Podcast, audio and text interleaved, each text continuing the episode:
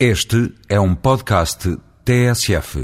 Nem sempre estou de acordo com o meu colega da linha da frente, ex-primeiro-ministro e atual líder parlamentar do PSD, Dr. Santana Lopes.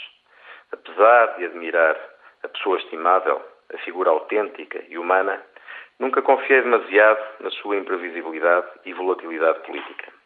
Vem esta introdução a propósito da recente decisão do Dr. Santana Lopes vetando a presença e influência de uma conhecida agência de comunicação no grupo parlamentar do PSD.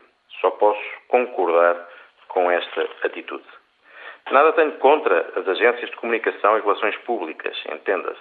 Uso-as, aliás, nas empresas onde tenho trabalhado. Mas quando estas mesmas agências pretendem influenciar a comunicação, condicionando a personalidade das pessoas e dos políticos, desfigurando a identidade dos partidos e das empresas, acho que estes perdem espontaneidade e proximidade com o comum dos cidadãos. As pessoas identificam-se e apaixonam-se por líderes autênticos, naturais, gente fora do comum, mas também com os defeitos próprios da natureza humana. A política está hoje refém de calculismos e golpes de propaganda. Mas ninguém se apaixona por figuras de plástico. Só faltaria agora que os agentes do marketing político controlassem e substituíssem a já de si parca independência e espontaneidade dos deputados.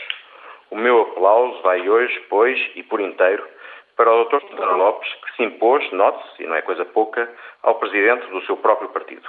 Vai ser, aliás, interessante, muito interessante mesmo, acompanhar nos próximos tempos esta liderança dual do PSD porque, ou muito me engano, ou o Dr. Santana Lopes vai continuar a crescer, na exata medida em que o Dr. Menezes vai caindo em descrédito. É a vida.